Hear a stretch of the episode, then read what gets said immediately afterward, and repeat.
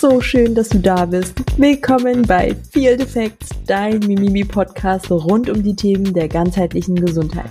In diesem Podcast werden wir, Melanie und Eki, gemeinsam tief in die Welt der Gesundheit eintauchen, um dir die Fakten zu präsentieren, die du brauchst, um dein Leben endlich in die Hand zu nehmen. Wir entwerfen Mythen, hinterfragen Trends und liefern wissenschaftlich fundierte Informationen, damit du die richtigen Entscheidungen für ein grandioses Leben treffen kannst. Wir wünschen dir viel Spaß und ganz viel Erleuchtung mit dieser Folge. Hallo und herzlich willkommen zu einer neuen Folge Field Effects. Wir haben heute schon wieder einen sehr besonderen Gast bei uns und ich freue mich mal wieder. Ein Loch in mein Bäuchlein. Wir haben den Daniel Huber hier, der wirklich eine ganz tolle Energie schon mitbringt und ich sag einfach direkt Hallo Daniel, danke, dass du dir die Zeit nimmst. Hallo ihr beiden, vielen, vielen Dank für die Einladung. Ich freue mich sehr, dabei zu sein. Ja, auch von mir ein herzliches Hallo, Daniel, vor allem, dass du zugesagt hast. Äh, und ich bin schon mega gespannt auf diese Folge jetzt, was wir alles so von dir lernen können und erfahren, was vielleicht viele noch nicht wissen. Ja, schauen wir mal, was ich, äh, was ich äh, beitragen kann. Ach, bestimmt ganz viel. Also das Ding ist vielleicht nochmal für die ganze Zuhörerschaft, warum ich halt so addicted to Daniel bin.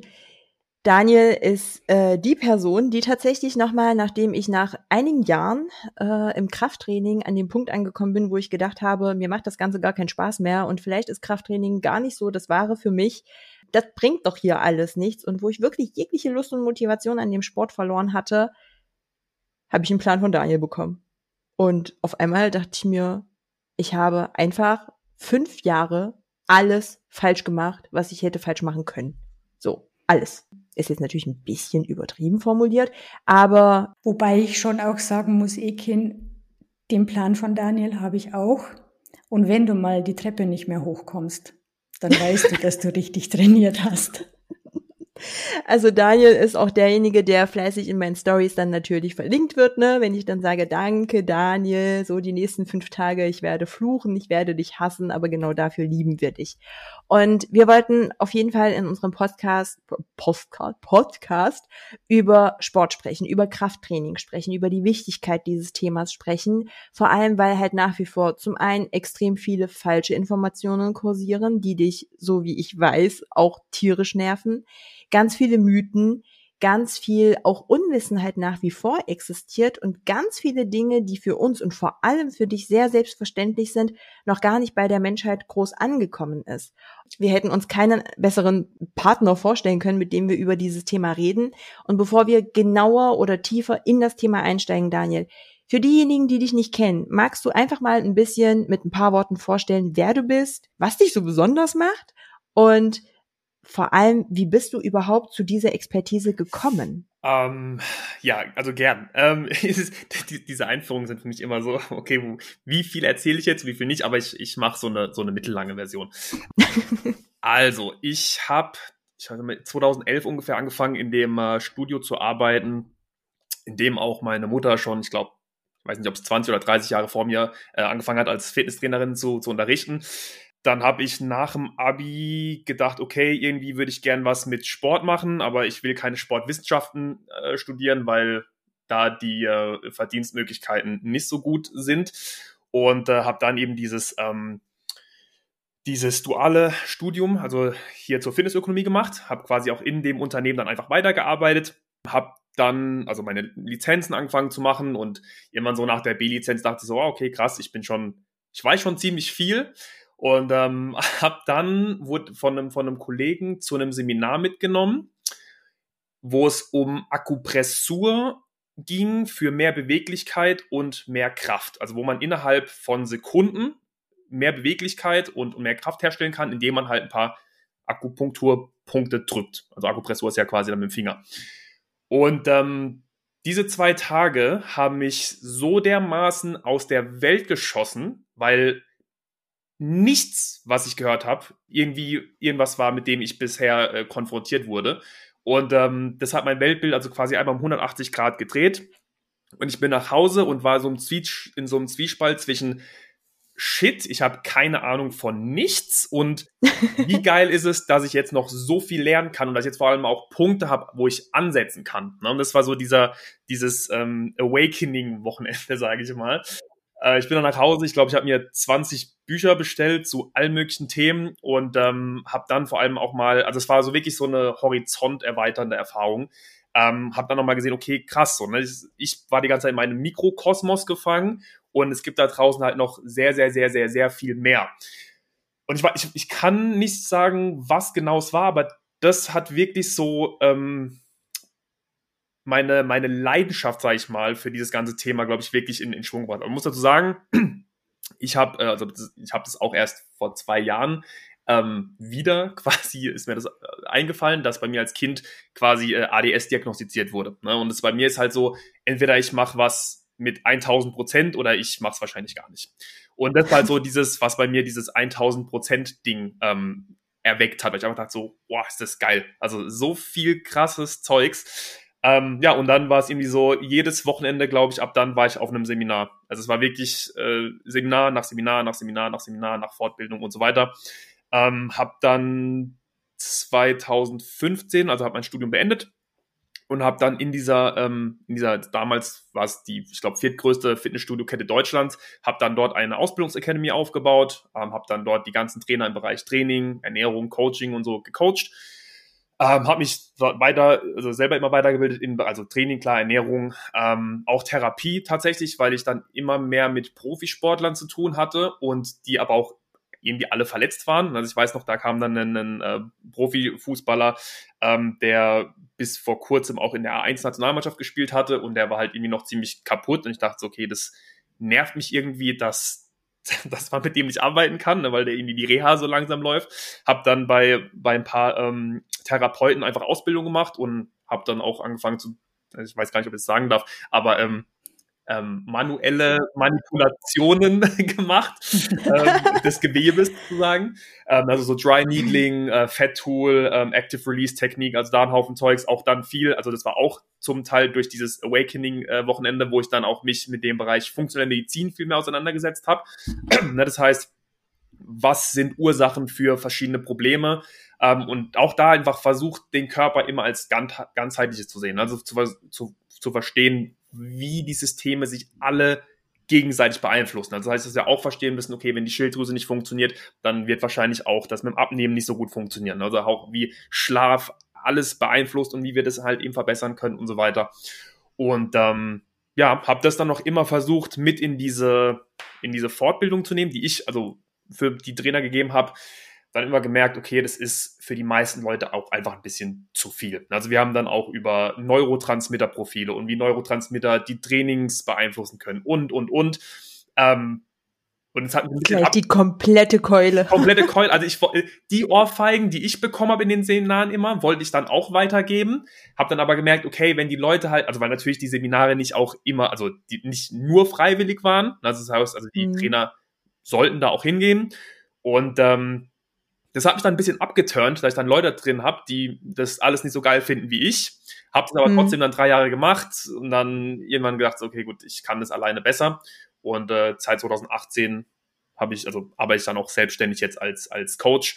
Ähm, also helfe den Leuten quasi Muskeln aufzubauen, Körperfett zu reduzieren und bild auch da äh, Trainer in den Bereichen auf. Ne? Und ähm, ja, seit Corona alles remote und ähm, das ist das, was ich mache. Und was macht mich besonders? Ähm, ich weiß nicht, ich würde mich nicht als besonders bezeichnen. Ähm, ich versuche einfach immer up to date zu bleiben mit, de, mit der Wissenschaft. Ähm, ich glaube, was ich, was ich vielleicht, was mich unterscheidet von, von vielen Trainern, ist, dass ich halt immer ähm, meine Griffel in sehr vielen Bereichen habe und meine Nase. Das heißt also, ich versuche überall immer äh, was mitzukriegen. Ich meine, klar, mein Schwerpunkt ist Training und Ernährung, aber halt trotzdem auch zu gucken, okay, wie sind Blutwerte und so weiter. Und also, dass da auch immer up to date äh, bleibt.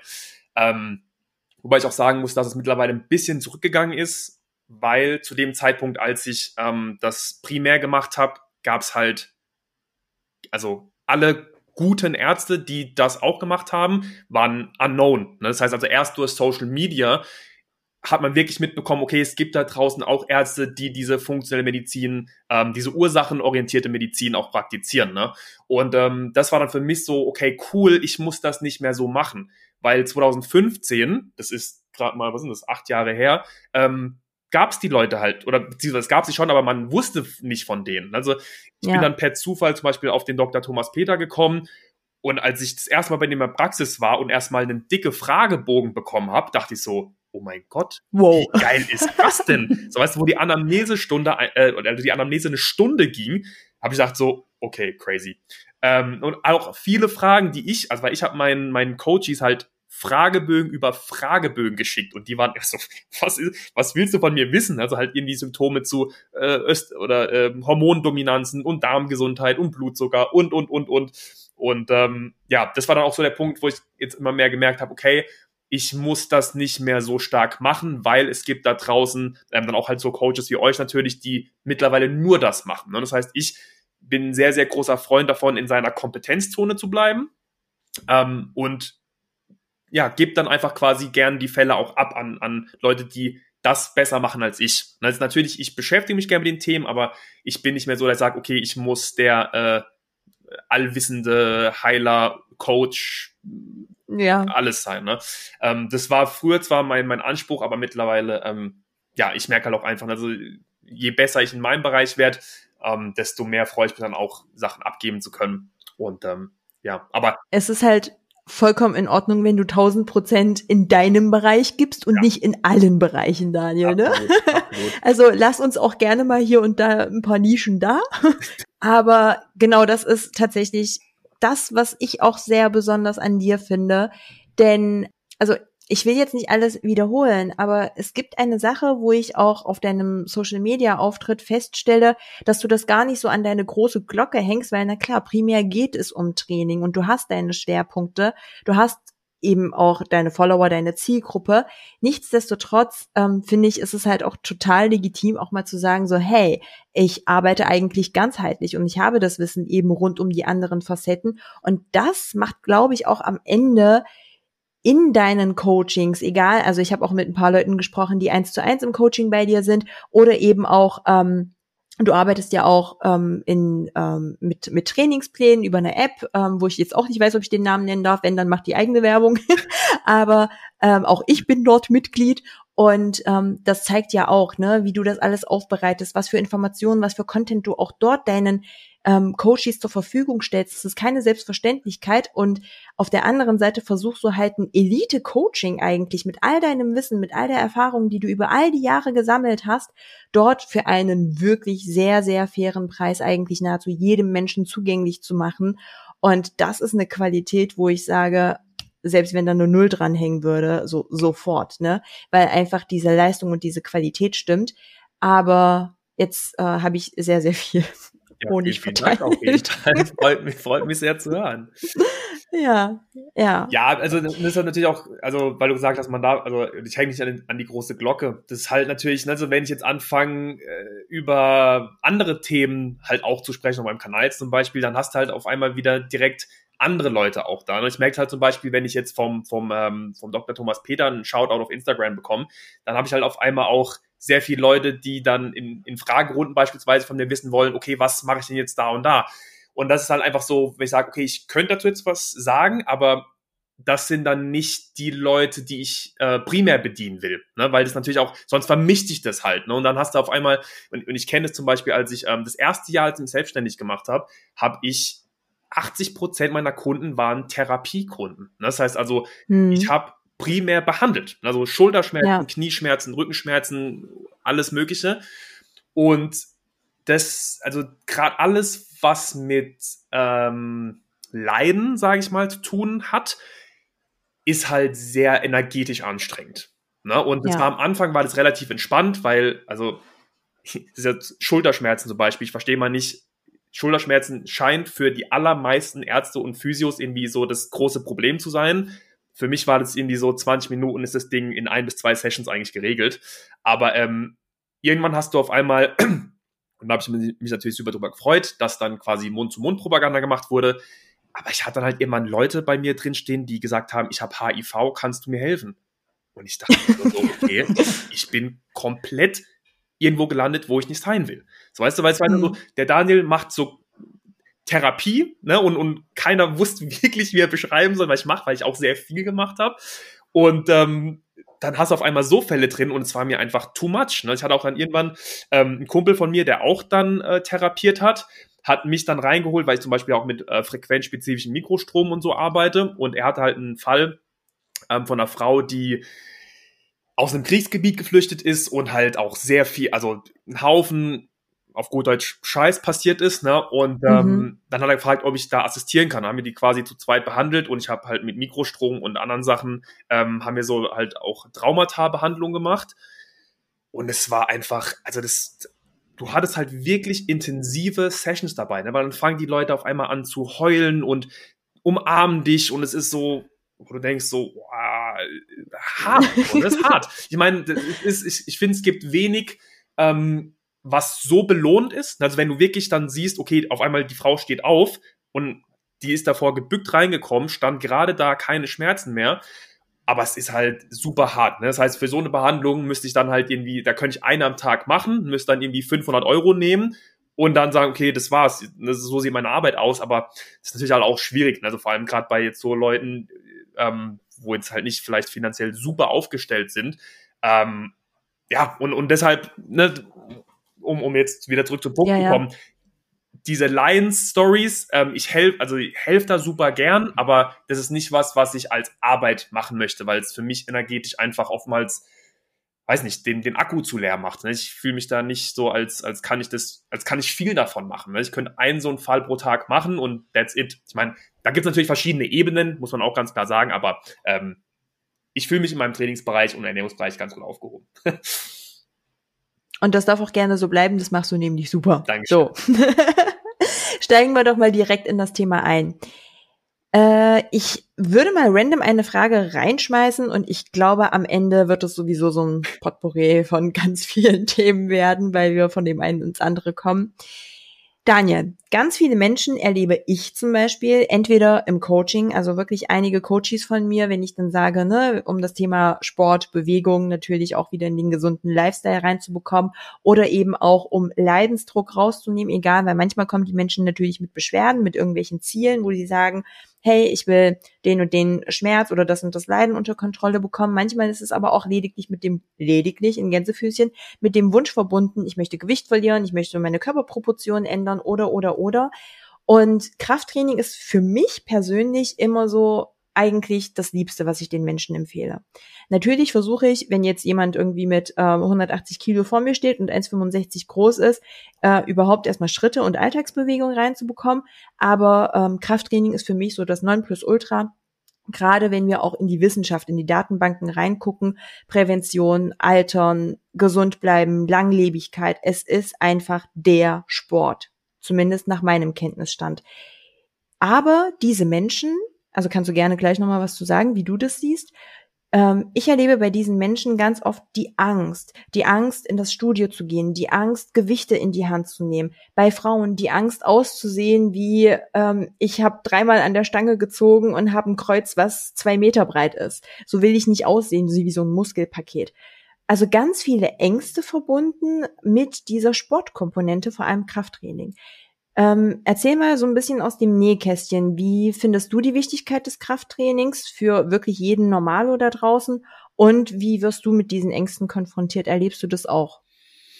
Ähm, also, wie du gesagt hast, datentechnisch gesehen ist Kraftsport die Nonplusultra Aktivität. Ich nenne es immer Aktivität, ne, weil Sportart ist dann für mich ein bisschen was anderes, aber die Aktivität, die man machen kann. Das heißt, das ist was, was jeder, der auch nur ansatzweise an Gesundheit interessiert ist, an Langlebigkeit, an einfach im Alltag besser funktionieren, später weniger Probleme zu bekommen, ähm, das ist das, was jeder machen sollte. Punkt aus fertig. Also da gibt's auch keine Diskussion. Also grundsätzlich ja. wissen wir, Bewegung ist gut. Jede Form von Bewegung ist gut. Aber wenn wir uns alle Vorteile von Krafttraining anschauen, ist das die Nummer eins. Da gibt's keine ja. Diskussion Laufen ist schön und gut, aber Laufen kann zum Beispiel allein schon was wie Muskelaufbau nicht. Ne, und wenn wir uns nur die Vorteile von Muskelaufbau anschauen, Anti-Aging-Effekte, positive Auswirkungen auf den Stoffwechsel, ähm, Knochenstärke und, und, und. Ne? Vor allem halt auch, je älter wir werden, wo dann wirklich auch die ganzen Probleme hinkommen. Weil man muss sagen, unser Körper hält in jungen Jahren sehr viel aus. So und kann sehr viel mhm. wegstecken. Je älter wir werden, desto problematischer wird's. Und äh, das halt auch dann das, wo die Leute dann auf einmal merken, ah, okay, shit, hm, hätte ich vielleicht mal ein bisschen früher was gemacht.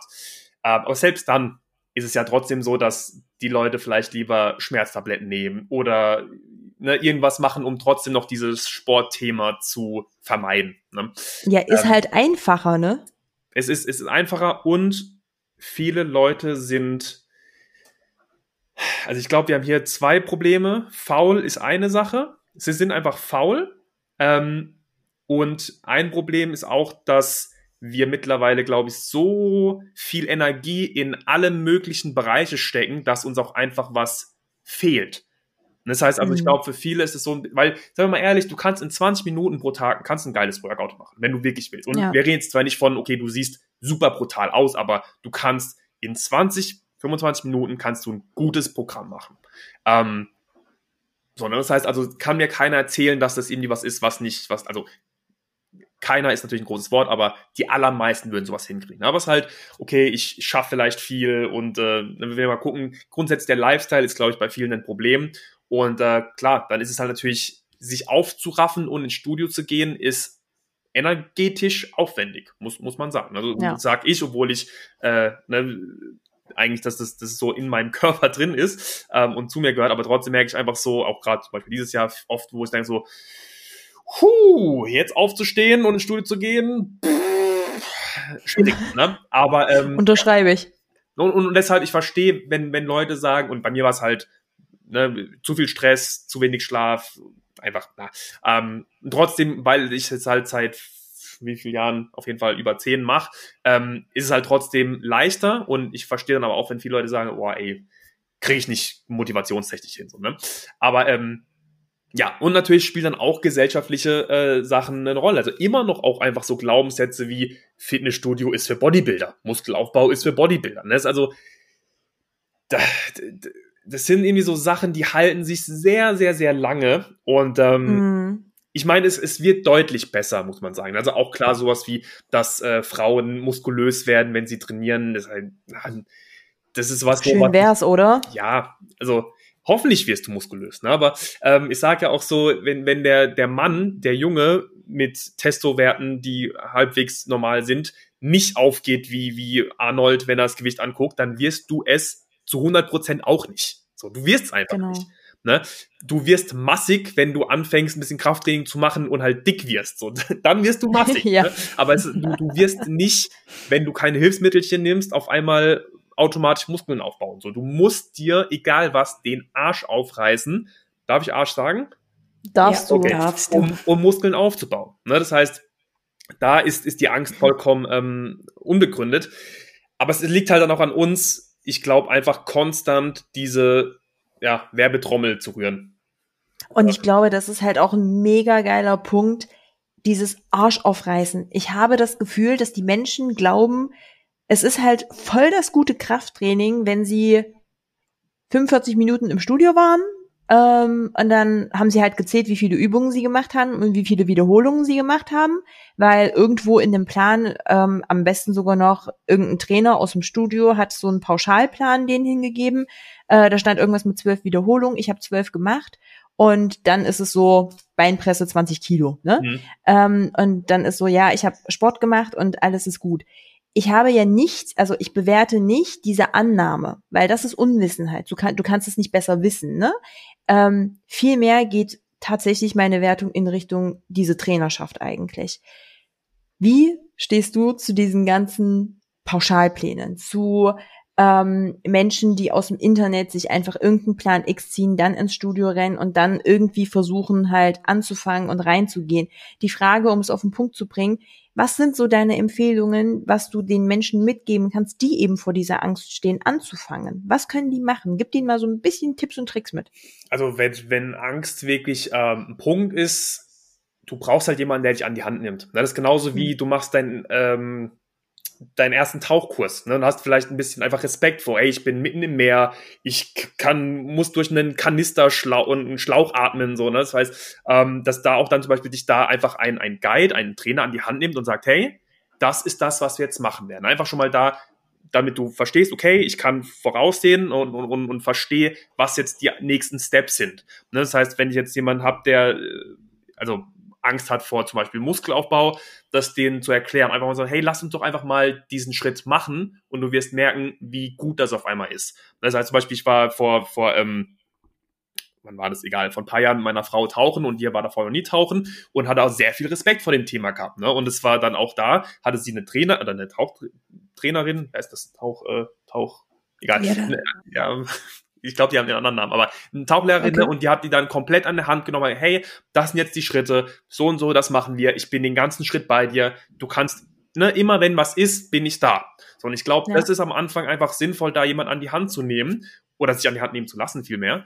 Und äh, da einfach mal diese ersten Schritte mit jemandem zu gehen, der das beruflich macht ne, oder der nichts anderes macht, dem seine Expertise das ist. Weil dann wird man auf einmal merken, so, hey, krass. Und also oftmals ist, also es gibt ja ganz, ganz viele Ängste. Ich mache Übungen falsch. Ich äh, ne, werde mich verletzen oder keine Ahnung, ne, ich mache die falschen Übungen und da gibt es so viel zu bedenken und so, ja, es ist eine Trainingswissenschaft. Es ist eine Wissenschaft. Es ist nicht einfach, ja. oh, ich gehe mal ins Studio und mache hier zwölf Wiederholungen und da acht, sondern das, das baut ja irgendwie alles aufeinander auf.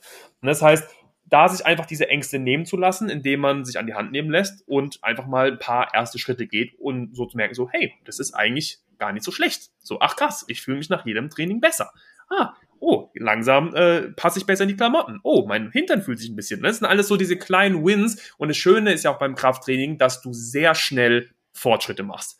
Die Bewegungen werden sehr schnell besser. Du kannst dich sehr schnell steigern am Anfang. Das heißt, du hast lauter Erfolgserlebnisse. Ähm, ist auch für mich zum Beispiel ein Grund, warum ich Krafttraining so feier, ist, weil es meiner Meinung nach keine, oder keine Aktivität gibt, wo du so schnell so viel Fortschritte machen kannst auf verschiedenen Ebenen. Ne, also wenn du mal im Tennis, keine Ahnung, lange spielst, okay, gut, jetzt krieg ich den Ball übers Netz. So, ne, aber, ne, ja. aber, aber so viel auf einmal ähm, hast du halt einfach nicht. Ne? Aber ich ja. verstehe auch, wenn Leute sagen so, pff, ich glaube, ich kann da viel falsch machen. Ja, kannst du. Deshalb haben ja. wir Trainer. Das ist natürlich dann das nächste Problem es gibt Trainer und es gibt Trainer. Ja. Also kurze Klammer auf, Daniel. Ne? Ich habe ja zur Einleitung gesagt, äh, ich habe es jahrelang falsch gemacht. Ich habe es jahrelang nicht falsch gemacht, weil ich alleine losgelaufen bin. Ja, ja. Ich habe es jahrelang mit Trainer gemacht. Ja, ne, und, und deshalb, ähm, Trainer ist halt leider so, also ich habe das Gefühl, dass für Trainer oder um Trainer zu werden, der Einstiegs, äh, die Einstiegshürde sehr gering ist. Ne? Es ist irgendwie so, okay, ich bin jetzt ein Dude, oder auch eine, eine Frau, wobei ich, also meiner Erfahrung nach sind es öfters Männer, die so einsteigen. Ähm, geil, ich finde Pumpen gut, jetzt lese ich ein Buch, mache eine B-Lizenz und jetzt habe ich Ahnung. So, nein, du bist mit einer B-Lizenz ganz weit weg davon, irgendeine Ahnung ja. zu haben. Ganz, ganz, ganz weit weg. Ähm, na, und deshalb, aber ja, ist natürlich, man muss auch sagen, der normales Fitnessstudio hat halt günstige Arbeitskräfte. So, wenn ich irgendwie Mindestlohn verdienen, so, dann ist meine Motivation nicht brutal hoch, ein guter Trainer zu werden. Ne? Und mhm. meine Zeit und meine Ressourcen, ähm, Geld in meine Weiterbildung zu stecken. Weil ich mache das hier als Hobby, ne? ich verdiene hier, keine Ahnung, ein Apfel und ein Ei. Sondern und du hast halt, ja, es gibt gute Trainer in Studios und es gibt natürlich dann auch äh, Studios, die halt sehr viel kosten, die sich auf Personal Training auch äh, spezialisieren. Aber es ist halt, ne, dann musst du den meisten Leuten erklären. Ich glaube, wir haben 18 Prozent von Deutschland gerade, die in ein Fitnessstudio angemeldet sind oder 18, 19 Prozent. Ähm, okay, wenn du so eine Qualität haben willst, dann musst du halt nicht 20 Euro im Monat zahlen, sondern wahrscheinlich 80 bis 100.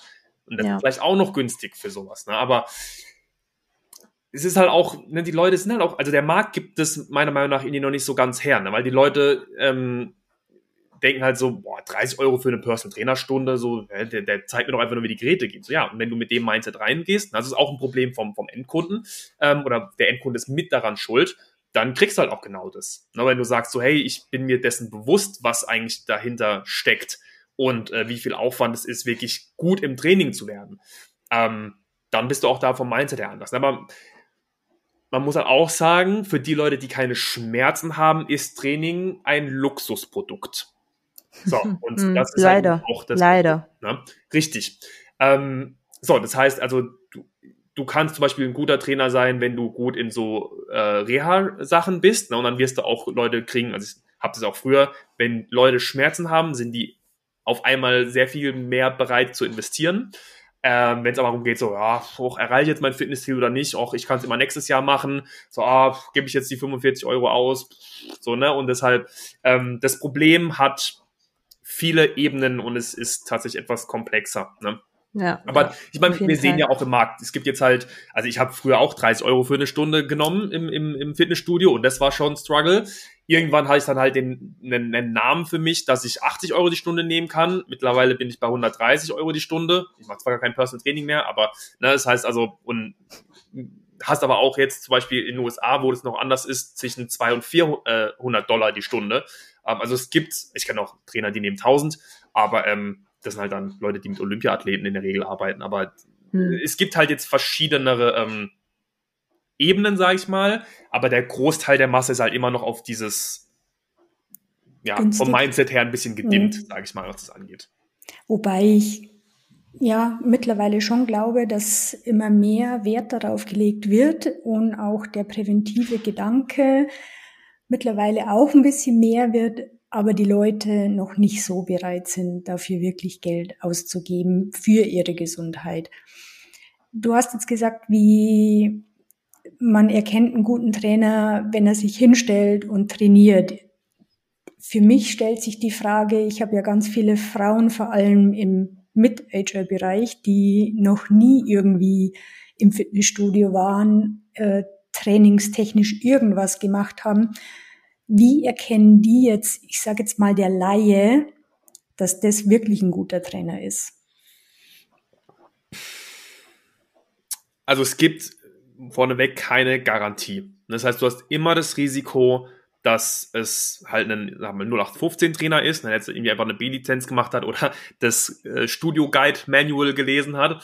Ähm, es gibt verschiedene, sag mal, Boxen, die wir abticken können. Das heißt, allein schon mal wie viel Zeit nimmt sich der Trainer am Anfang, um mich als Person zu verstehen. Ich glaube, das ist also sowohl bei Trainern als auch bei Physios oder grundsätzlich Therapeuten als auch bei Ärzten einer der besten Indikatoren dafür. Das habe ich einer der Sachen, die ich als erstes von meinem Mentor gelernt habe. Wie viel Zeit nimmt sich die Person am Anfang unseres Kennenlernens? Das ist, ah, okay, ja, okay, du willst Muskeln aufbauen, okay, cool, komm, ich zeige dir die Grete. Ne? Das ist äh, Red Flag. Wenn sich aber jemand die Zeit nimmt, um zu verstehen, wer bist du, was sind deine Ziele, was sind deine Ängste, was sind deine Herausforderungen. Lass mal ein bisschen einen Gameplan für dich machen. Und ähm, das ist für mich immer ein sehr, sehr guter Indikator dafür, dass es der Person zumindest wichtig ist. Ne? Weil wenn es mir nicht wichtig ist, sage ich, ah, okay, cool, was ist dein Ziel? Hack kurz die Fragen ab und dann, gut, ich zeige dir eine Geräteeinstellung, alles, was ich den anderen Leuten halt auch schon gezeigt habe. Ne? Ähm, das heißt, das ist für mich immer so Punkt Nummer eins. Und dann gibt's halt verschiedene Indikatoren. Also wie gut kann die Person auf mich eingehen ähm, und auf das, was ich auch machen will. Also versucht sie ihre eigene Agenda durchzuführen, sagen, du musst jetzt Kniebeugen machen, obwohl ich sage, hey, ich habe keinen Bock auf Kniebeugen oder ich will das auch nicht. Ähm, also das ist auch da ein Indikator dafür. Und dann, ich meine, ist halt die Frage, ne? wenn du in einem normalen Fitnessstudio angemeldet bist, wie gesagt, das System ist halt auch das Problem. Das ist nicht nur die Trainer. Ähm, weil die Trainer haben ja oftmals auch dann nur zum Beispiel eine Stunde Zeit oder vielleicht sogar weniger. Ne? Und dann ist es ja so, die Leute kommen zu einem Termin und dann, okay, mach dich bitte erstmal fünf bis zehn Minuten warm, sondern haben wir schon mal nur 50 Minuten. So, jetzt eine Anamnese und dir noch zu zeigen, ne, das ist, also auch das System ist einfach schwierig. Das heißt, ich würde halt auch da grundsätzlich, ähm, wenn ich mich in dem Studio anmelde oder wenn ich wirklich jemanden kompetenten haben möchte, glaube ich, steigere ich meine Chance, wenn ich im Vorfeld schon mir ein richtiges Studio aussuche, wo das auch halt wirklich Fokus ist. Und das ist halt in den meisten nicht. Ne? Also ich sag mal, alle Discounter kannst du sowieso vergessen. Da, also, wenn du äh, dich in einem Discounter anmeldest und glaubst, dass du eine Betreuung bekommst, dann ist das Problem bei dir. Ähm, Bäb. Bitte? Bäb. Ja, ist, ist einfach so.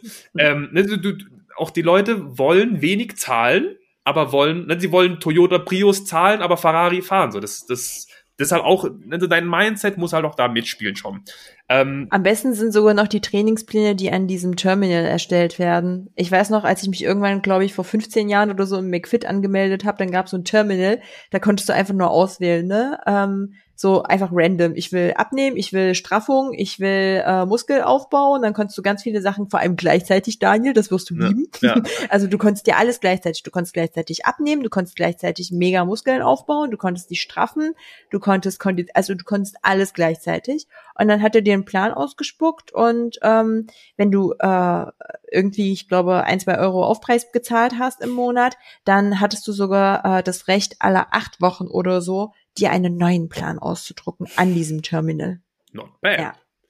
Also Ja, bei aber- sowas, äh, Freunde, Finger weg, ne? Ja, aber das ist halt quasi, die, die meisten haben halt auch dieses, dieses Mindset. So, ne? Und denken Ja. halt so, ich meine, klar, da spielt auch wieder Unwissen eine Rolle, so, ah, okay, ne, für, für viele denken so, gut, das Ding, ne, und da steht ja dann zum Beispiel irgendwie fancy AI-basierter Trainingsplan und dann, ja, gut, wird schon wissen, was abgeht. ne? Aber Hm. naja, ne, das heißt auf jeden Fall, ähm, ich, die meisten werden sich auch durch ein, zwei, drei Trainer durchbeißen äh, müssen. Ist, die Wahrscheinlichkeit ist hoch. Ist oft, es kann auch sein, dass du einen guten Trainer hast, aber man einfach nicht vibet. Das kann auch sein, ne? weil manche Trainer haben eher einen äh, härteren Führungsstil, ne? manche sind softer und äh, ne, da einen Trainer zu finden, der zum richtigen Zeitpunkt hart sein kann, aber halt auch soft, wenn es sein muss, das natürlich dann auch Socials, also das spielt ja ganz, ganz viel eine Rolle. Ähm, das heißt, ich glaube, da wird man auch einfach ein bisschen Zeit brauchen, um, um zu gucken, was, was da für einen passt. Ähm, am Ende des Tages, und das macht es auch zum Problem, passiert Training ja, ähm, oder die Magie, sage ich mal, erst nach etwas längerer Zeit. So, das heißt, ich brauche dann auch irgendwie, und das wäre zum Beispiel gut, wenn man das mit dem Trainer im Vorfeld äh, etablieren kann, okay, was sind denn die Marker, die oder die Sachen, die wir verbessern wollen. Woran arbeiten wir? Wie überprüfen wir das Ganze? Und dass ich dann halt eben quasi diese Meilensteine habe, die ich mit meinem Trainer erreichen möchte. Na, und wenn das halt nach und nach nicht passiert, dann ist so, okay, vielleicht ne, ist, das, ist das nicht der richtige Trainer für mich. Ne? Oder ich spreche es halt an, sage, hey, warum haben wir das noch nicht erreicht? Und dann gibt er mir vielleicht meine Antwort.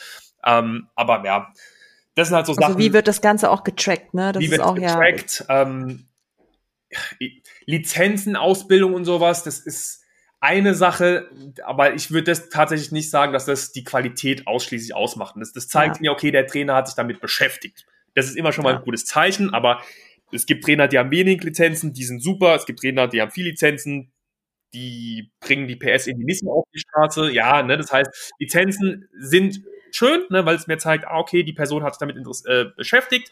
Ähm, ne, was zum Beispiel viele Content Creator im Fitnessbereich haben ja nicht mal die B-Lizenz, so, das ist einfach nur, ugh. aber ähm, das sind so die Sachen, nach denen ich Ausschau halten würde. Ja. Am Ende des Tages verstehe ich mich mehr mit der Person und erreiche mir das Ziel. Das ist das, was interessant ist. Aber das erfordert auch leider auch, dass es äh, man ein bisschen Zeit mit der Person hat. Wir haben ja auch ganz am Anfang darüber gesprochen, über die Wichtigkeit von Krafttraining, egal in welchem Alter. Ich höre ganz oft von meinen Kundinnen, ja, ich bin ja eh schon so alt, es ist eh schon zu spät anzufangen. Nie. Es ist, ist nie zu spät. Es ist nie zu spät. Also, du hast auch immer noch Leute, die mit 60, denen tut alles weh, die sind zwei, drei Monate im Studio auf einmal so, okay, krass, so, alle Schmerzen haben sich um 70, 80 Prozent reduziert. Ne? Das heißt, es ist nie zu spät.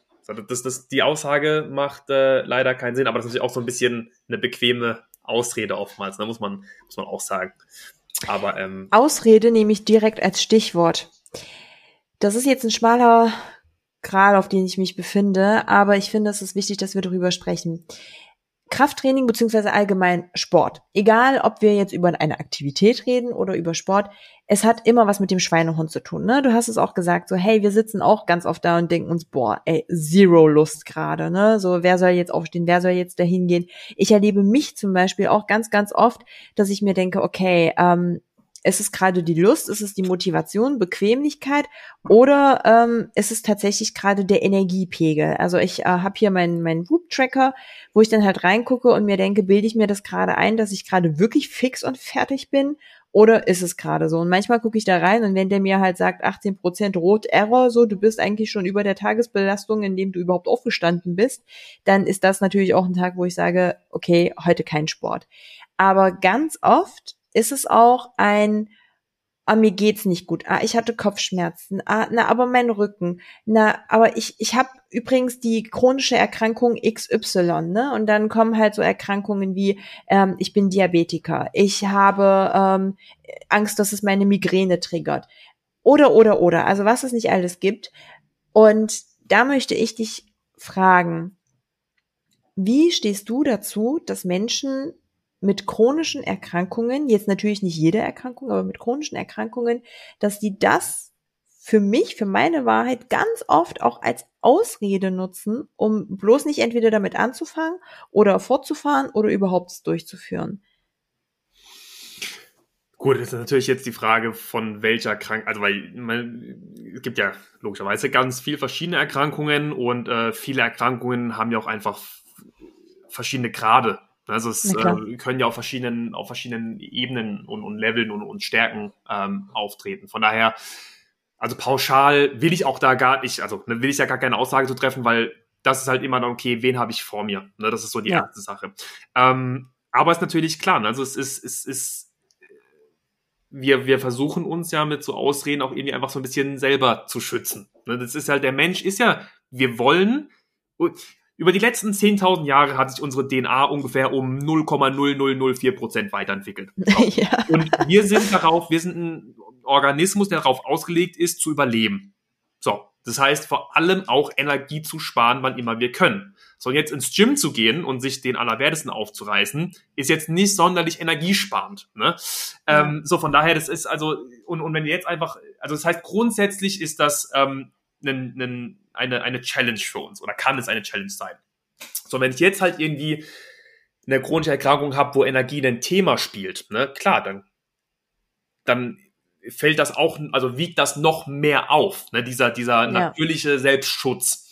Und ähm, ich glaube, in, in, die, die Sache ist halt auch hier Krafttraining, wie gesagt, man kann in 20 Minuten ein gutes Workout machen. So, und ja, wenn ich eine, eine, eine stärkere chronische Erkrankung habe, wird mein Workout vielleicht jetzt nicht so aussehen wie von dem Bodybuilder oder der Bodybuilderin, die eineinhalb Stunden den, mit dem Kopf durch die Wand geht. Na, aber deshalb ja. Nuancen, äh, Individualität, das sind alles Sachen, die eine Rolle spielen. Und deshalb muss man da einfach immer ganz klar gucken, okay, wen habe ich vor mir oder auch und, und dann die Person halt muss einfach ehrlich zu sich selber sein. Okay, ist das jetzt wirklich ein, ein, ein Punkt, warum ich nicht gehen kann oder nicht? Ja. Einer der Sprüche, die ich gerne sage, ist, niemand hat sich bisher nach einem Workout schlechter gefühlt. Mhm. Also, ne? Aber ja. Krafttraining hat auch psychologisch und unphysiologisch so viel positive Effekte. Dein Körper schüttet danach ja Endorphine aus und du bist danach einfach so, okay, egal wie wenig Lust ich am Anfang hatte, so ich bin jetzt froh, dass ich es gemacht habe. Ne? Und deshalb, ich glaube, für die meisten ist es, also für die meisten, diese Hürde ins Studio zu gehen oder halt mit dem Sport anzufangen. Aber wenn man das halt zur Routine machen kann, ähm, dann werden auch diese Ausreden immer weniger. Ja. Also ich wollte um Himmels Willen auch überhaupt keine Pauschalantwort von dir. Ich ähm, weiß, dass du auf sowas keine Pauschalantwort gibst, weil das bei dir auch extrem zielabhängig ist. Ne? Wer steht vor mir? Was sind die Umstände? Ähm, also es sind einfach sehr, sehr viele Aspekte, die da mit reinfließen. Und davon wird es dann natürlich auch abhängig gemacht. Aber vielleicht ist genau das eben auch wieder genau der Punkt, um auch wieder den Bogen zurück zum, zum Trainerthema zu schließen oder zu spannen. Ähm, ein guter Trainer fragt dich all diese Dinge und er stellt eben einen Plan, der dich in dem Moment vielleicht nicht unbedingt triggert. Und na klar, ich rede jetzt nicht von einem Menschen, der vielleicht äh, vorgestern einen Herzinfarkt hatte und heute Morgen aus der Intensivstation auf normal verlegt wurde. Und ich rede auch nicht von der Person, die vielleicht mit äh, Chronik Fatigue im Bett liegt und äh, wo irgendwie jede halbe Stunde Spaziergang überhaupt den nächsten Schub auslöst. So, das meine ich natürlich nicht. Ich rede wirklich eher von diesen bequemen Ausreden und jeder, der sich jetzt hier vielleicht dadurch getriggert fühlt, kann mal so die Hand auf das eigene Herz legen und in sich gehen, ne? Inwiefern nutze ich vielleicht auch etwas Vorhandenes, etwas Diagnostiziertes, egal ob ich mich so fühle oder nicht, als Ausrede, um überhaupt nicht damit anzufangen. Und ähm, ja, das ist äh, quasi so eigentlich eine relativ gute Antwort gewesen. 100 Prozent. Also man, man, also wenn man die Ausrede ist ja dann quasi nur, man verarscht sich ja selber. So ne. Ja. Und ähm, ich bin all for it, wenn du wirklich platt bist, also wirklich, wirklich platt, gönn dir die Auszeit, erhol dich. Aber wenn du dieses Zwischending so, oh, Lustlosigkeit, Trägheit, das wird nach dem Training besser sein. Also Training ja. wirkt ja auch, kann vitalisierend wirken, ähm, wenn du das ähm, den, den, die Anforderungen des Trainings an, an die aktuelle Situation anpasst. Also das ist ja auch zum Beispiel ein Vorteil für mich zum Beispiel. Also ich habe dieses Jahr, und das, also muss ich aufpassen, dass ich nicht zu viele Sachen auf einmal anbreche, aber ähm, ist ja immer oft so, ja, du bist ja Trainer, so für dich ist ja kein Problem. So. Ich habe dieses Boah. Jahr 90 Prozent keine Lust auf meine Trainings gehabt. Wenn nicht mhm. mehr. Ne, für mich war mhm. die aller, aller, also wirklich acht oder neun von zehn Einheiten waren für mich ein Struggle, ins Training zu gehen. Ich einfach dachte so, ey, ich kann nicht mehr, ich bin müde, ich bin überarbeitet, ich bin unterschlafen, ich habe heute nur einen scheiß äh, Marmeladentoast gegessen, ich, so weißt du, da geht nix.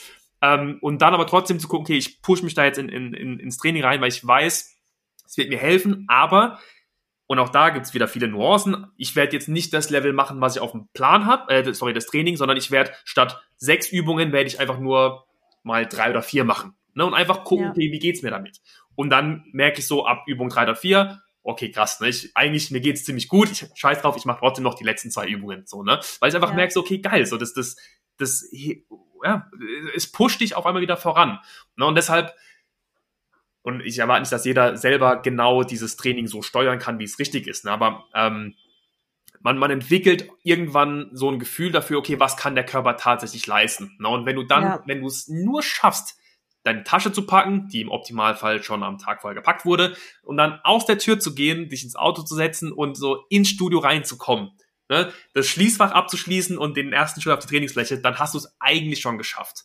Ne? Und ja. das ist aber halt das, wo ich immer sage, okay, also ich brauche auch wirklich manchmal 10, 15 Minuten, wo ich einfach nur da sitze und denke, okay, ich gehe jetzt, ich gehe jetzt, ich gehe jetzt. Ne? Und dann irgendwie irgendein Lied anmachen, was mich jetzt pusht oder kurz noch ein, ein YouTube-Video angeschaut.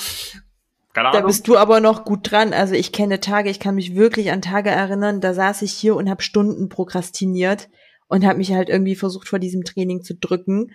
Und dann habe ich es halt aber dahin geschafft. Und ganz oft ist es so, wie du es sagst, ne? Also gerade diese Tage, wo du dir denkst, so, boah, nie im Leben, oder halt bei mir die Tage, wo ich drei, vier Stunden prokrastiniere vorher, das sind dann die geilsten Einheiten überhaupt.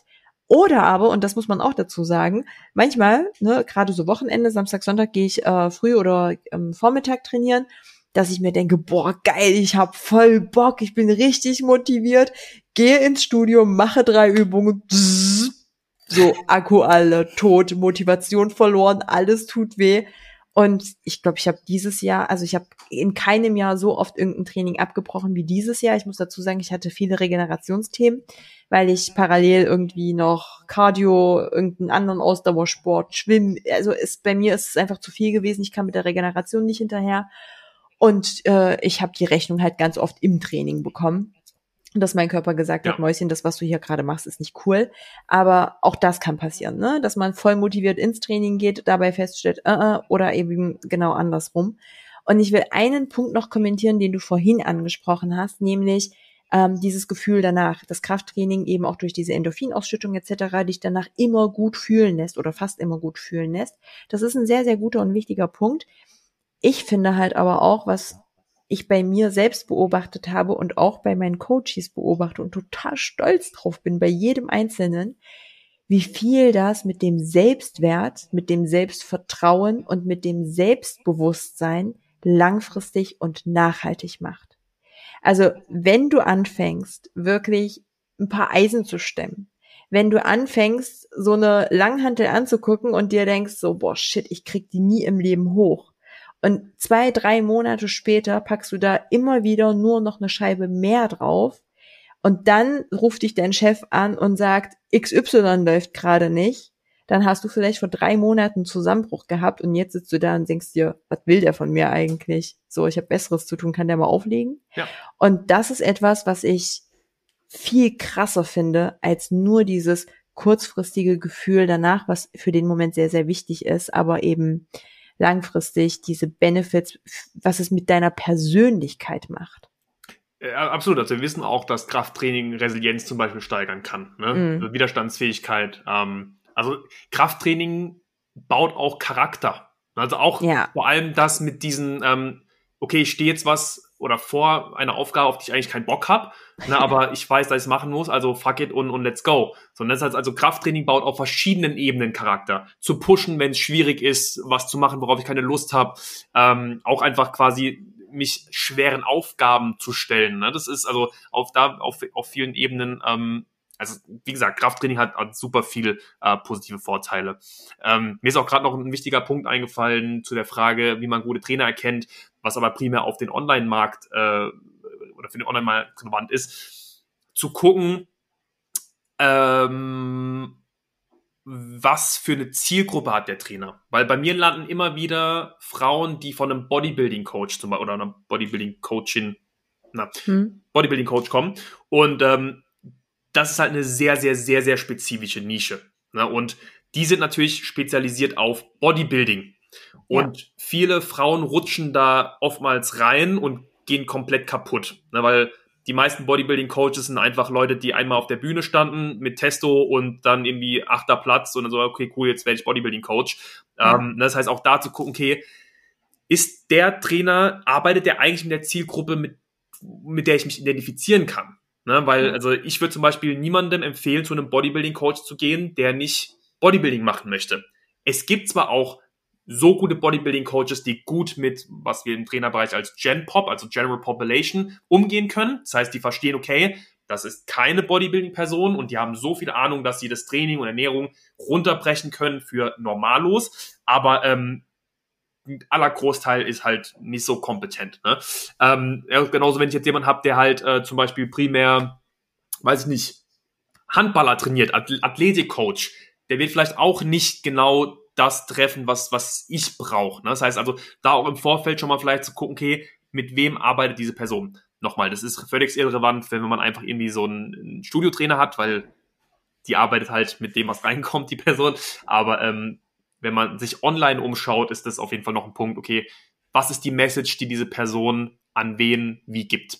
Also auch ja. zum Beispiel dann oftmals dann so, okay, ich krieg, äh, anderes Beispiel, der Thomas hat ja, arbeitet mit Kranken, logischerweise. Ich arbeite mit Leuten, wo es um Performance-Optimierung geht. Das macht der Thomas zwar auch, aber sein Hauptding sind Leute, die krank sind. So, das heißt, wenn dann zum Beispiel die Aussage kommt, ah, du solltest kein Fleisch mehr essen ne? oder, oder ähm, du solltest abends keine Proteine mehr essen, weil es die Leber überlastet.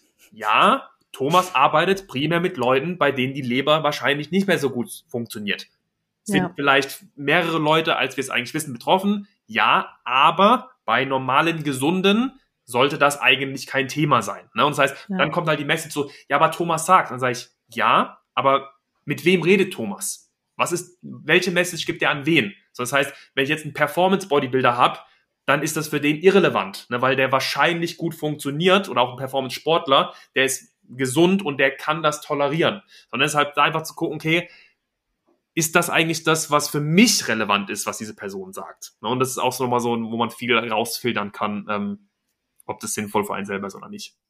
Das ist gerade ein gutes Thema, weil ich habe momentan eine Kundin, die ist bei so einem Bodybuilding Coach und oder war besser gesagt und die will nur Muskulatur aufbauen, um einfach nackt gut auszusehen und die Ernährung ein bisschen angepasst haben und ihr wurde halt eine reine Ernährung für das Bodybuilding während der Zeit empfohlen und die hatte solche Schwierigkeiten, die hatte Hormonprobleme ohne Ende und das finde ich halt wirklich immer völligen Bullshit, wenn man so eine Glocke über alles hängt. Hm.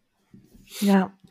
Ja, absolut. Und deshalb, ähm, ja, muss man halt mit so Sachen vorsichtig sein. Also, wie gesagt, ich finde, also gerade Bodybuilding-Coaches, ich meine, es gibt, ich kenne brutal gute Bodybuilding, also wirklich richtig, richtig gute, aber die allermeisten sind halt einfach ein bisschen hängen geblieben, muss man sagen. Nee, also, die Guten ja. sind halt die wenigen, leider. Ja. Und das also, Thema ist halt auch, also was du gerade angesprochen hattest, ne, sorry, dass ich dich jetzt hier wieder unterbreche, äh, aber dich muss man unterbrechen. Euch beide muss man unterbrechen. ja, das stimmt.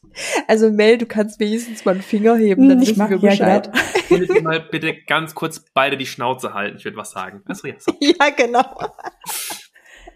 Den, den musst du wirklich bringen. Jetzt habe ich einen Faden verloren. Super, hat funktioniert. ähm, Wenn dann die deine Chance. ja, Mel, deine Chance wirklich. Ich habe einen Faden verloren. Ja, du wolltest irgendwie anfangen mit Bodybuilding Coaches. Also wir haben aufgehört mit Bodybuilding Coaches und dann, äh, weißt du nicht mehr. Ich sehe schon an deinem Gesichtsausdruck, nee. dass du es nicht mehr weißt. okay.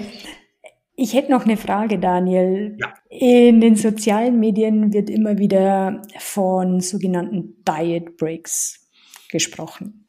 Wann findest du das sinnvoll? Wann ist es, wann macht es gar keinen Sinn? Magst du uns da mal ein bisschen was dazu erzählen? Sehr gerne. Also Diet Breaks ist, wie der Name schon sagt, ja im Prinzip einfach eine Diätpause. Na, und es ist, also Diet Breaks sind ein sehr, sehr gutes und sinnvolles Tool in der Diät anzuwenden, wenn sie länger geht. Ne? Das heißt irgendwie so ab 10, 12 Wochen aufwärts. Ähm, man kann zwischendrin auch noch, also man unterscheidet zwischen äh, Refeed-Tagen, ne? das heißt also ein bis zwei Tagen die Kalorien wieder zu erhöhen ähm, und halt Diet Breaks. Dann gibt es auch noch sowas wie ein Mini-Diet Break. Ich weiß nicht, ob das ein offizieller Begriff ist, aber zumindest ist der unter ähm, Coaches bekannt. Das heißt sowas wie drei bis vier Tage, ähm, wo man einfach wieder die Kalorien hochschraubt und ein normaler Diet Break wäre irgendwie sowas zwischen 7 und 14 Tagen. Das heißt, also wann, wann wird man sowas machen? Wie gesagt, in einer Diät, die etwas länger anhält. Warum wird man sowas machen? Weil wir einfach in der Diät gewisse Anpassungen haben, die der Körper nach und nach äh, vortrifft. Vortrifft ist ein Wort. Ähm, Für uns jetzt schon für uns ist es, also äh, ja, angeht zumindest. Ne? Das heißt also, er fährt zum Beispiel sowas wie die Stoffwechselaktivität runter, die Tagesaktivität, also Need, Non-Exercise Activity, Thermogenesis. Das heißt, wir haben über den Tag weniger Aktivität äh, und verbrennen somit weniger Kalorien. Je länger die, äh, die Diät geht, je aggressiver das Kaloriendefizit ist, ähm, desto stärker werden diese Anpassungen. Also dann auch zum Beispiel bei Frauen, die in diesem niedrigen Kalorienloch festsitzen, ähm, also versuchen irgendwie über das ganze Jahr zu diäten und dann irgendwie so zwischen Binge-Eating-Attacken und äh, 1000 Kalorien hin und her wechseln, weil es natürlich einfach nicht nachhaltig ist. Ähm, ist, ist sowas definitiv sinnvoll. Ähm, aber da sehen halt auch diese, diese, diese Stoffwechselanpassungen, die sehr, sehr stark, zum Teil auch sogar noch bis zu Jahren später da sind. Ähm, Genau, kurzer Exkurs. Auf jeden Fall, Die Breaks sind halt eben super Tool, um eben diesen Stoffwechselanpassungen entgegenzuwirken. Also weil je länger du auf Diät bist, desto mehr geht natürlich auch Leptin, dein Sättigungshormon runter, Krelin, dein Hungerhormon geht irgendwann hoch und ähm, das kann man eine Zeit lang gut tolerieren und muss man auch irgendwie zu einem gewissen Grad tolerieren, weil de facto ist es Abnehmen ja nichts anderes als kontrolliertes Verhungern. Bedeutet, wir essen weniger, zumindest nehmen wir weniger Kalorien zu uns, als was wir gewohnt sind. Und das heißt, da also auch mal ein bisschen dieses Hungergefühl wieder zu erleben, ist grundsätzlich eigentlich auch nicht, nicht schlimm, ähm, wenn man das nicht als etwas ansieht, was sofort gelöst werden muss. Aber ähm, wie gesagt, das kann halt dann, je länger die Diät geht, irgendwann wird es halt nach und nach mehr eine, eine Challenge. Ne? Und da können halt eben diese Diet Breaks super als Tool fungieren. Zum einen, um physischen äh, sagen wir, Anpassungen entgegenzuwirken. Das heißt auch einfach, dass wir schlapper werden und vielleicht auch weniger Power im Training haben und, und ne, da einfach alles nicht mehr so gut funktioniert, aber natürlich auch psychisch. Das heißt mental einfach mal kurz einen Urlaub nehmen von dem, dass wir eigentlich gerade weniger essen. Ähm, das heißt, aber ich würde auch immer tatsächlich, wenn die Diät länger geht, empfehlen, Diet Breaks zu nutzen. Die Challenge ist natürlich, dass es die Diät insgesamt länger macht, weil wir logischerweise mehr Phasen haben, wo wir aus einem Kaloriendefizit draußen sind. Aber es macht die Diät meistens deutlich angenehmer. Plus, wir wissen auch aus Daten, dass später die Wahrscheinlichkeit deutlich höher ist, dass wir mehr magere Masse haben. Ne? Und je mehr magere Masse wir am Ende der Diät haben, desto besser, weil wir somit sozusagen den Jojo-Effekt entgegenwirken können. Das heißt, je mehr Muskelmasse wir in der Diät verlieren, desto schlechter.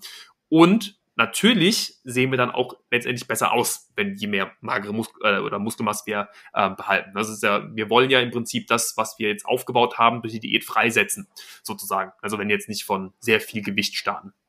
Und ja, ähm, ja also abgekürzt ist, ist deshalb sind Diet Breaks eine sehr, sehr gute ähm, Sache, um die in der Diät zu benutzen. Also ein Tool, was ich sehr, sehr gern verwende, mhm. kann man zum Beispiel, also gibt es verschiedene Möglichkeiten, wie man das über die Diät einbauen kann. Auch hier hängt wieder sehr viel von der Person ab. Also manche sagen einfach, okay, ich mache gerne ein bisschen länger Diät, bis ich mir eine Pause gönne. Andere sagen, hey, ich hätte gern regelmäßiger so einen Break. Ähm, deshalb braucht man in der Regel auch eigentlich meistens mehrere Zyklen, um sich selber besser zu verstehen. Wenn ich nie eine strukturierte Diät gemacht habe, ist es für mich oftmals halt so, ich weiß ja nicht, was für mich funktioniert. Ne? So wie wenn du sag mal, Liebe das erste Mal machst, hast du auch keine Ahnung, was, was du eigentlich ja. magst. Ja. Oder was für Vorlieben du hast, wie du unter gewissen Situationen funktionierst. Und ähm, so ist halt eben auch mit, mit Diät und so weiter, dass du auch einfach mal normal ein paar Mal brauchst, um zu verstehen, hey, was finde ich eigentlich gut? Jetzt ähm, nicht, dass man beim Sex leiden sollte, äh, aber ne, wie, wie ist meine Leintoleranz und, und, und, und, und. Ähm, und deshalb macht es auch Sinn, mehrere Diätzyklen zu fahren. Aber ähm, ja, um deine Frage zu beantworten, Diet Breaks sind auf jeden Fall ein sehr, sehr gutes Tool, ähm, was man nutzen sollte.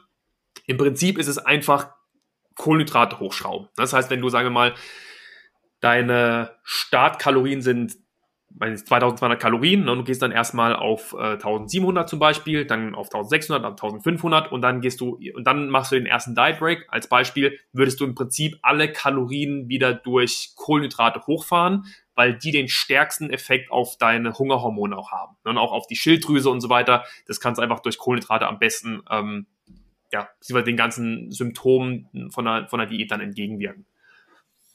Und nein, in dem Diet Break nimmt man keine fünf Kilo wieder zu. Nein. Keine Sorge. Alles Körperfett verlieren ist ein langsamer Prozess. Muskeln aufbauen ist noch, noch, noch viel langsamer. Aber alles, was man in einem Diet Break zunimmt, wenn man es, also nochmal, also, oder wichtig zu erwähnen, Diet Break ist nicht ich scheiß kurz auf alles und fress, worauf ich Lust habe, sondern Diet Break sollte so kontrolliert wie möglich stattfinden.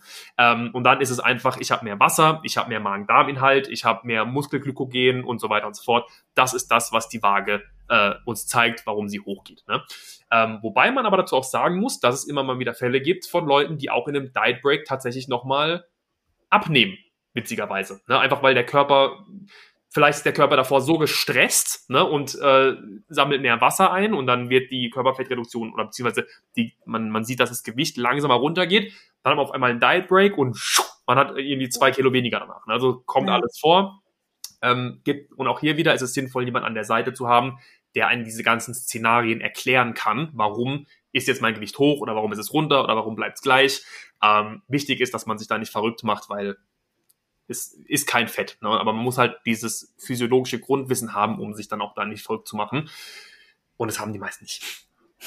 Da waren jetzt ganz viele wichtige Punkte dabei, ne? Also wirklich ganz, ganz viele. Du hast zum einen ähm, für mich so ein paar Stichworte genannt.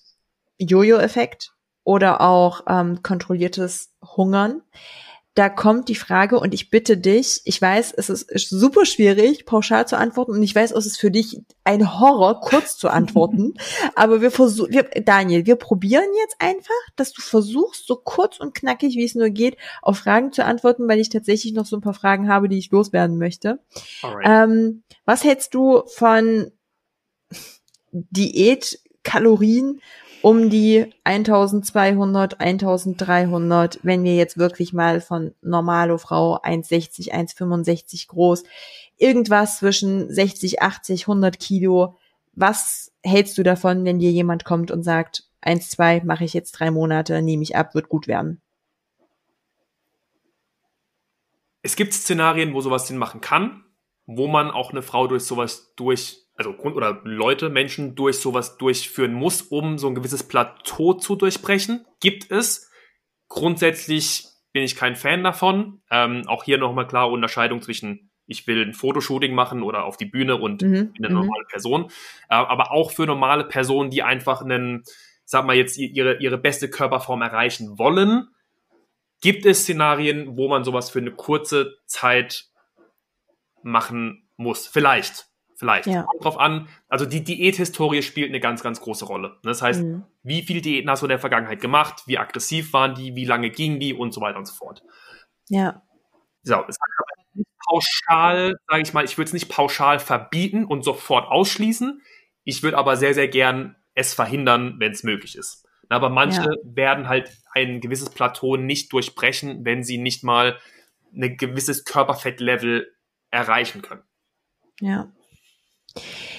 Danke erstmal dafür. Gehen wir mal so ein bisschen in die Mythenwelt ein, deine Lieblingsthemen. Ähm, äh, jetzt werfe ich dir so ein paar Pauschalaussagen an den Kopf. Und also das ist nicht meine Meinung, ne? Und dann äh, schauen wir mal, ähm, was deine Meinung dazu ist. Mhm. Mit Bändern Nein. kann ich genauso gut Muskeln aufbauen. Daniel sagt schon nein, bevor ich zu Ende spreche. Bei Bändern war Schluss. Nee, sorry, beende deine Frage. Nee, also Aussage ist, mit Bändern und mit ähm, Körpergewicht, also jetzt auf die Bänder bezogen, ne? also das Training mit Bändern und eigenem Körpergewicht, damit kann ich genauso gut Muskeln aufbauen. Bis zu einem gewissen Grad, ja. Tatsächlich, weil ähm, der Körper. Jetzt kommt so die ersten drei Tage.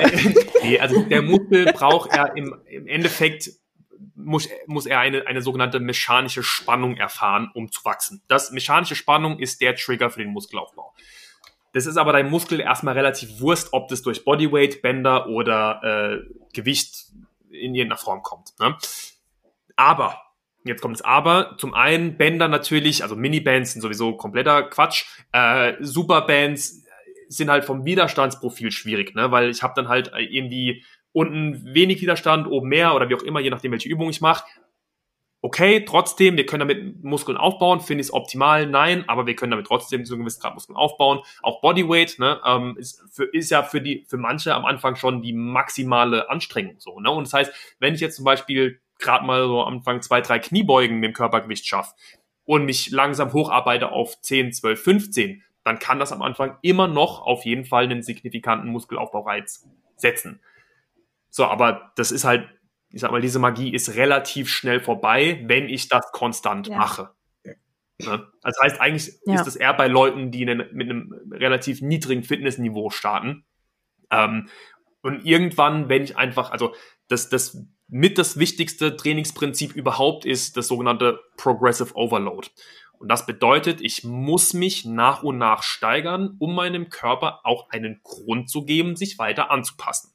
Und das Problem bei vielen, leider auch wieder hier gerade bei Frauen, ist, dass sie halt einfach irgendwann stehen bleiben. Ne, sie haben so diese ersten acht, zehn, zwölf, sechzehn Wochen Gains durch Bodyweight und, und YouTube-Workouts und dann bleiben sie halt einfach stehen, weil dieses Progressive Overload System nicht mehr angewendet wird. Was auch nicht mehr geht, ne? wenn du halt jemand 40 Kniebeugen mit dem Körpergewicht bringen halt einfach keinen Reiz mehr, weil die Intensität viel zu niedrig ist. Das heißt also, man darf Intensität ja. ist in dem Fall subjektiv messbar, hat nichts damit zu tun, wie anstrengend du das findest oder wie viel du schwitzt oder wie sehr der Muskel brennt. Das spielt alles keine Rolle. Intensität können wir subjektiv messen an dem, was du für 100% machen kannst. Das heißt, wenn du zum Beispiel jetzt 100%, äh, sorry, eine, eine Kniebeuge für eine Wiederholung mit 100 Kilo machen kannst, dann sind das deine 100%. De facto ist dann eine Kniebeuge mit deinem Körpergewicht 0% Intensität. Zero.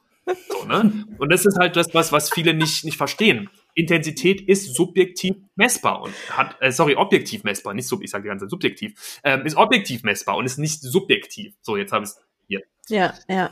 Nee, das war aber jetzt die ja. Korrektur. Aber ein sehr geiles Beispiel. Also ich glaube, so ist es auch wirklich sehr gut verständlich. Nächste Frage, Daniel. Versucht mich jetzt hier zu triggern, oder? so ein bisschen vielleicht. Was hältst du von nach wie vor dieser Aussage, dass ähm, nüchtern Training am meisten Fett verbrennt? Stimmt. Stimmt.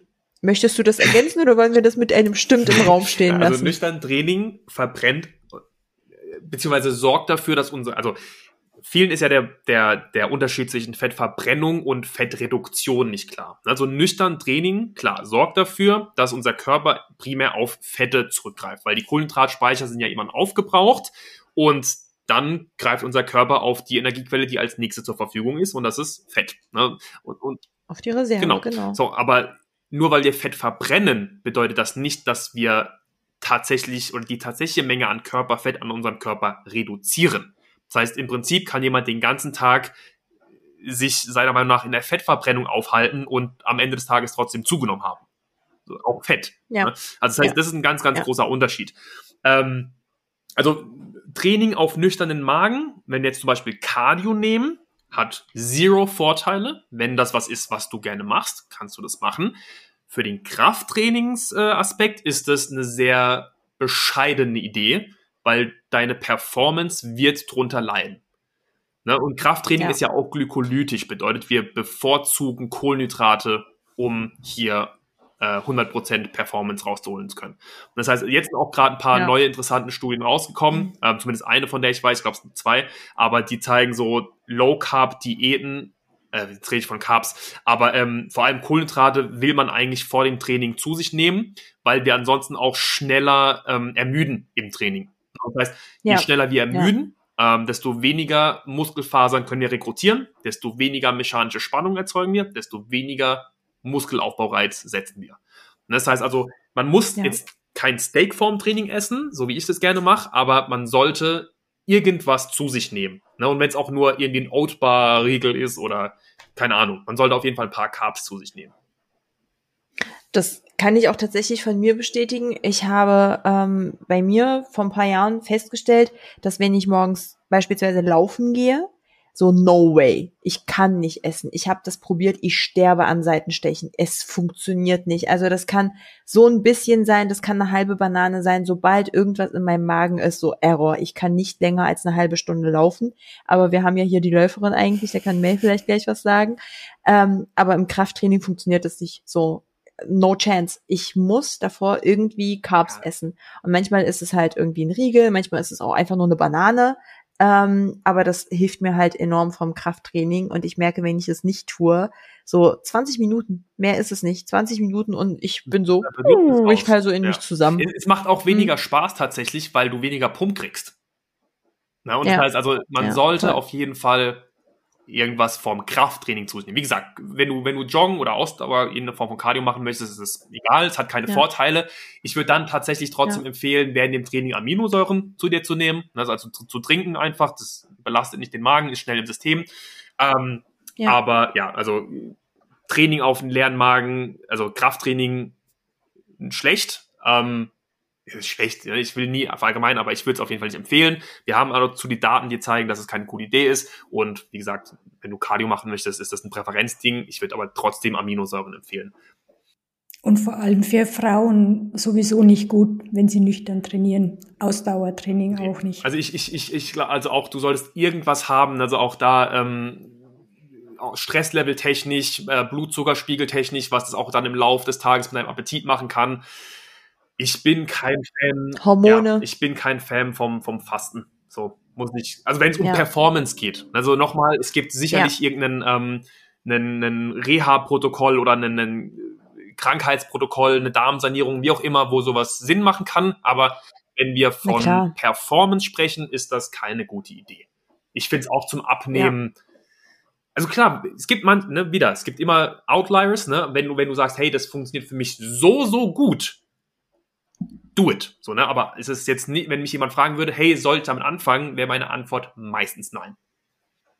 Ja. Und wenn, dann mach das bitte mit jemandem oder lass dich da mal einführen in das Thema und nicht, weil deine Lieblingsfitfluencerin äh, oder dein Lieblingsinfluencer, keine Ahnung, damit angefangen hat und einfach irgendein random Zeugs behauptet, was der von allen anderen Fitfluencern geklaut hat, ähm, die alle keine Ahnung haben, ne? sondern dann such dir jemanden, der wirklich versteht, was hier passiert ne? und der dir auch dazu was erklären kann und lass dich davon mal einführen und nicht einfach so, boah, hab jetzt Bock, weil das so irgendwie so eine neue Trenddiät ist.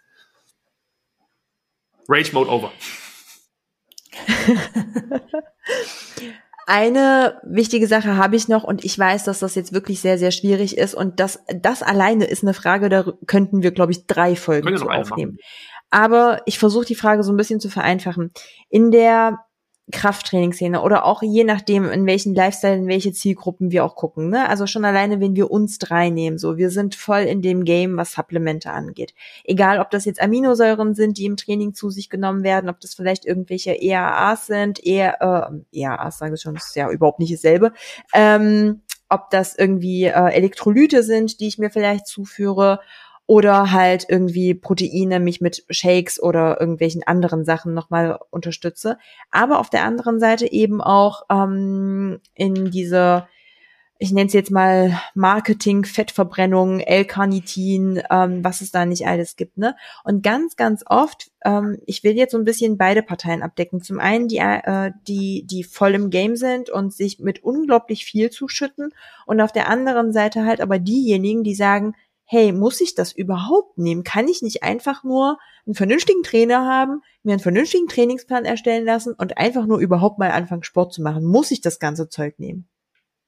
Gib mal gerne zu beidem so ein bisschen deinen Senf ab. Ähm, Kurz, wenn es geht. Ja, also ich, ich sehe mich auch tatsächlich total in der Mitte. Ne? Das heißt also, wenn mich auch Leute fragen, sind Supplements overrated oder underrated, sage ich, sie sind genau in der Mitte.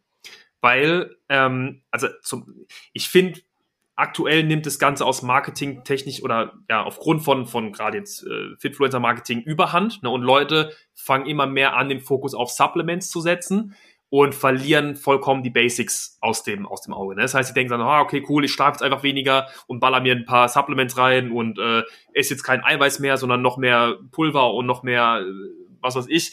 Und das ist natürlich absolut nicht das, was man, wie man an die Sache rangehen sollte. Supplemente sind Nahrungsergänzung, wie der Name schon sagt. Ne? Das heißt, nicht Ersatz. Nicht Ersatz ne? Und äh, ja, auf, auf jeden Fall deshalb ähm, die Basis sollte immer sein, ich trainiere, ich trainiere vernünftig, ich habe einen gescheiten Plan, ich achte vor allem auf mein, mein Stresslevel, auf meinen Schlaf, weil ganz ehrlich, wenn du Schlaf nicht irgendwie im Griff hast, kannst du dir eh eigentlich 98 Prozent von allem anderen sparen, weil es wird nicht funktionieren.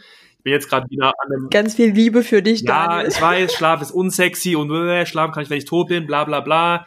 Nein, so, ne, wenn du nicht gescheit schläfst, haut's dich irgendwann auf die Schnauze. So, und vor allem halt, ich, und ich sehe es ja auch immer im Coaching, die Leute, die ihren Schlaf nicht gemanagt kriegen, kommen deutlich langsamer voran. Also deutlich langsamer.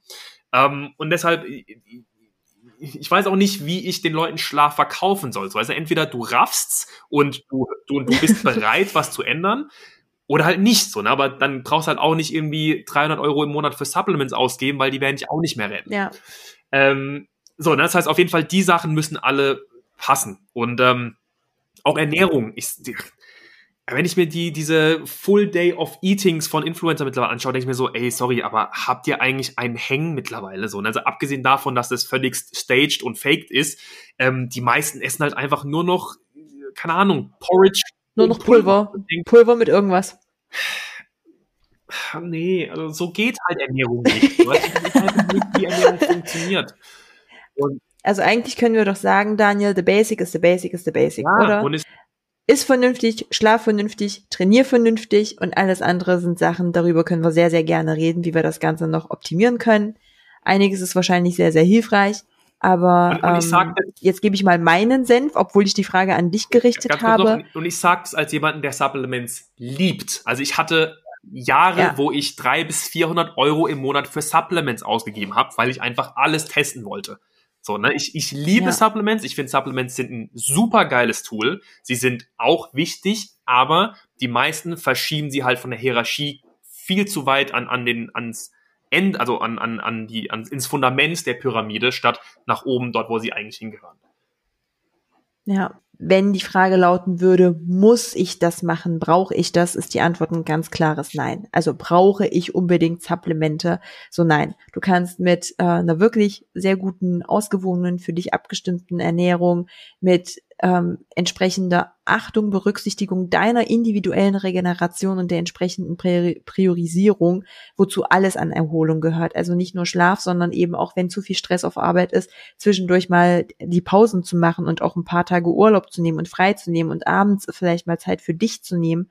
All diese Dinge sind viel, viel, viel höher wichtend, als eben, wie Daniel schon sagte, jeden Monat 300, 400 Euro in irgendwelche Supplemente zu stecken. Ja, aber also auch da, wenn ich noch ganz kurz eingrätschen darf, ähm, für mich ist es halt nicht entweder oder. Sondern also es gibt jetzt zum Beispiel Ja. drei, vier Supplements, wo ich sage, hey, die machen wahrscheinlich für jeden Sinn. Also gerade wenn wir über sowas wie Vitamin D, Omega-3, Magnesium sprechen, wo wir einfach wissen, laut Statistiken, dass die Mängel schon ziemlich da sind. Ne?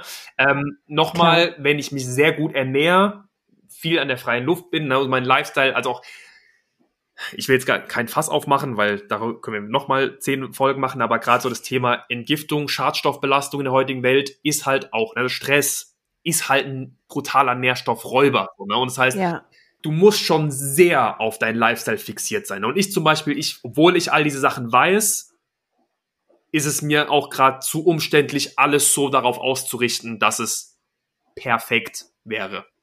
mhm. Und dementsprechend, also klar, müssen, du kannst überleben. Du kannst leben ohne Supplements. Ähm, ich glaube, wenn es um maximale Performance und Gesundheit geht, gibt es ein paar Supplements, die sehr sinnvoll sind. Aber auch hier, deshalb können wir das Ganze testen. Ne? Wir können Vitamin D testen, wir ja. können Omega-3-Index äh, messen, wir können Magnesiumstatus und so weiter messen. Von daher, ähm, wer es genau wissen will, einfach ins Labor gehen und das Ganze kontrollieren.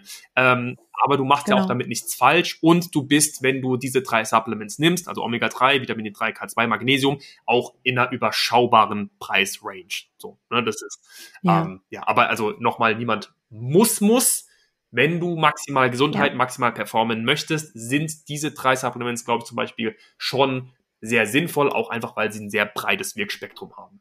Sind wir ganz bei dir, ähm, ist tatsächlich, sind auch die drei, die wir immer ein, äh, an die Glocke hängen und sagen, wenn überhaupt irgendwelche Supplemente als Muss, dann die und alles andere können wir halt ja. drüber reden, beziehungsweise immer sehr, sehr, sehr individuell. Safe, ja. Mel, hast du noch Fragen? Keine Fragen mehr. Ich wollte mich nur für die Expertise, Daniel, bedanken. Es hat mega Spaß gemacht und ich glaube, wir konnten die Welt da draußen ein Stück weit mehr aufklären.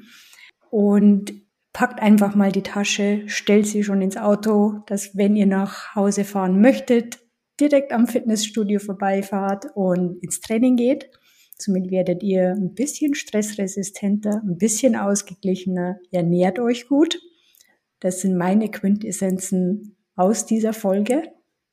Ich habe noch eine andere Quintessenz. Wir haben am Anfang sehr viel über das Thema auch gesprochen, ne? Was ist ein guter Trainer, beziehungsweise was ist Daniels Werdegang und woran erkenne ich den? Und wir haben auch gesagt, dass es schwierig ist, einen guten Trainer zu erkennen. Also ich lege meine Hand für Daniel ins Feuer. Von daher, wenn ihr euch nicht sicher seid, wo ihr jemanden finden könnt und ob derjenige, den ihr da gerade habt, gut ist, lasst ihn links liegen, rennt Daniel die Tür ein. er wird es mir nicht danken, aber. Ja, man muss ja auch sagen, dass ich ja auch nicht für alle der richtige Trainer bin. Also auch gerade zum Beispiel meine Ja, auf jeden Fall. Das ja war jetzt auch mehr Spaß, ähm, aber. Leute, die er schon, also allein auf dem Grund, wie ich jetzt mein Business aufgestellt habe, Leute, die er schon auch sich bewegen können, ne? Ähm, ja, sorry, die, die, die sich sicher fühlen in Übungen wie Kniebeugen, Kreuzheben. Ey, du wirst lachen. Ich habe mal einen, einen AOK, also einen Versicherungskurs geleitet in, in einem Fitnessstudio und da war eine Frau, die konnte kein Bizeps-Curl ausführen. Also einfach von der Bewegungskompetenz, die hat alles gehoben ja. und alles bewegt, nur nicht die Armbeugung gemacht. Und da war ich auch kurz davor, durch die Decke zu gehen. Ähm, aber es hat mich irgendwie auch so irritiert, dass ich, ich war überfordert mit der Situation. Ähm, aber ja, jetzt wirst du aber lachen. So ging es mir, als ich das allererste Mal in meinem Leben deine Außenrotationsübungen gemacht habe. Da, da, ja? da dachte ich mir auch, was will der von mir? ja, ist noch kein Meister von mir gefallen. Ja. Aber vielleicht jetzt mal wirklich die Schlussfrage an dich, Daniel. Hast du noch was auf dem Herzen? Möchtest du noch irgendwas uns mitgeben oder der Zuhörerschaft mitteilen? Deine Bühne. Nee, es ist also, ja, ich, ich würde einfach, also für die Leute, die noch nicht angefangen haben, ähm, einfach mal den ersten Schritt gehen. Ich glaube, das ist immer das Wichtigste, ist auch oftmals das Schwierigste. Dann wird es immer leichter, dann ja. wird es immer wieder schwieriger. Ne? äh, es ist so, die Fitnessreise ist, ähm, besteht auch aus, aus Hochs und Tiefs und es ist vollkommen okay, das ist, äh, das gehört dazu. Ähm, man darf sich oder man sollte sich davon nicht komplett vom Weg abbringen lassen. Und ähm, ja, wenn man nicht weiß, wie es weitergehen soll oder in welche Richtung man gerade gehen soll, es gibt Hilfe da draußen und ähm, ich würde auch immer empfehlen, auf diese zurückzugreifen. Und ähm, ja, das war's. Und dann natürlich auch noch vielen, vielen Dank für die Einladung. Ja. Sehr, sehr gerne. Wir haben zu danken. Danke, dass du so bist, wie du bist, Daniel. Wirklich danke für dein Sein vom ganzen Herzen. Ich liebe deine Arbeit, ich liebe deine Art, ich liebe deinen Humor.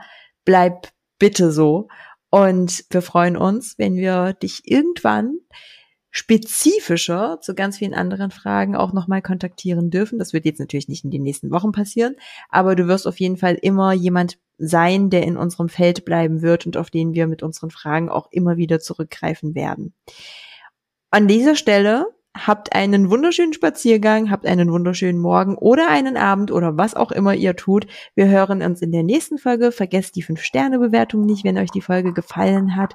Und bis bald. Ciao. Bis zur nächsten Folge.